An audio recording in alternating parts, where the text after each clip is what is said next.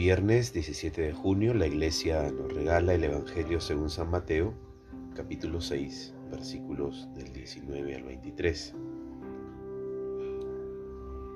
En aquel tiempo dijo Jesús a sus discípulos, no acumulen tesoros en la tierra donde la polilla y la herrumbre las destruyen, donde los ladrones perforan paredes y roban.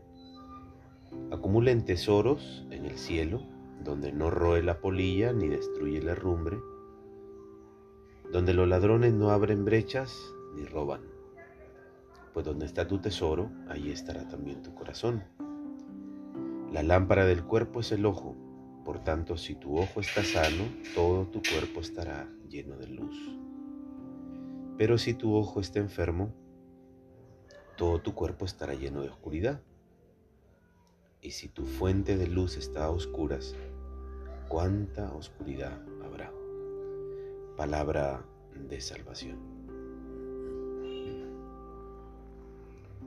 El Evangelio de hoy y de mañana nos invita a fijar nuestra mirada en cuatro advertencias sobre los bienes materiales.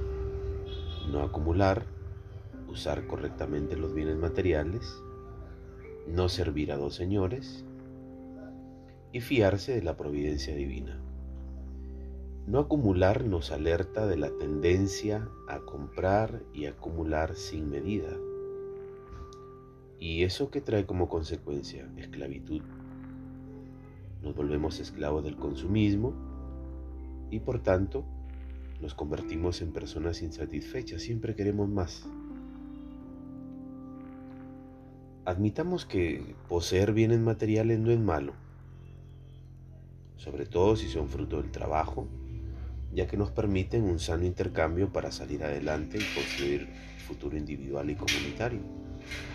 ¿Cuándo surge el problema? Cuando los bienes que poseemos se convierten en el absoluto, en un Dios al que idolatramos, cuando Jesús nos exhorta a acumular tesoros en el cielo, se refiere a poner el corazón en lo verdaderamente importante.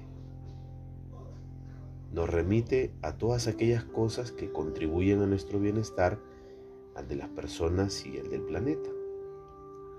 Preguntémonos a partir de esta palabra de salvación para hoy, ¿son acaso los bienes que posees fuente de felicidad? ¿Te dan la felicidad esos bienes que posees? ¿Qué puedo hacer para convertirme en un consumidor responsable y solidario?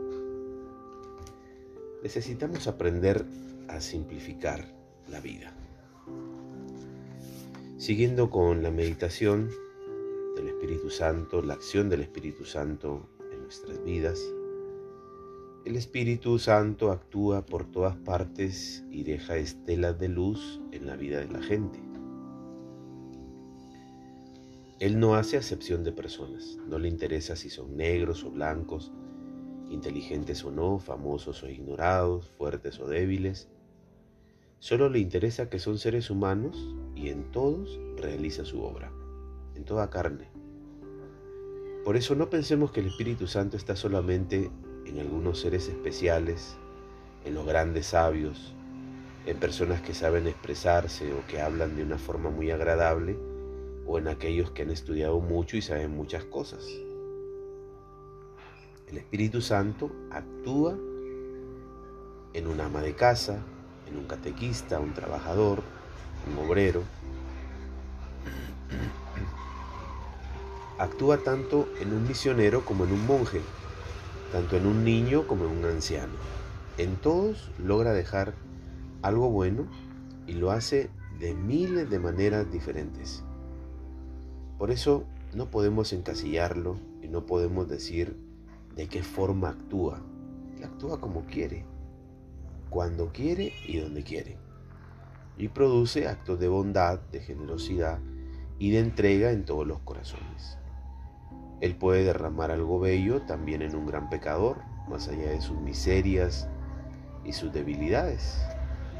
Es bueno abrir los ojos y ampliar nuestra mente para que no seamos negativos y podamos reconocer todas las pequeñas y grandes cosas que hace el Espíritu Santo por todas partes, en ti y en mí. La bendición de Dios Todopoderoso, Padre, Hijo y Espíritu Santo descienda sobre ti y te conceda lo que anhela tu corazón. Que tengas un buen día.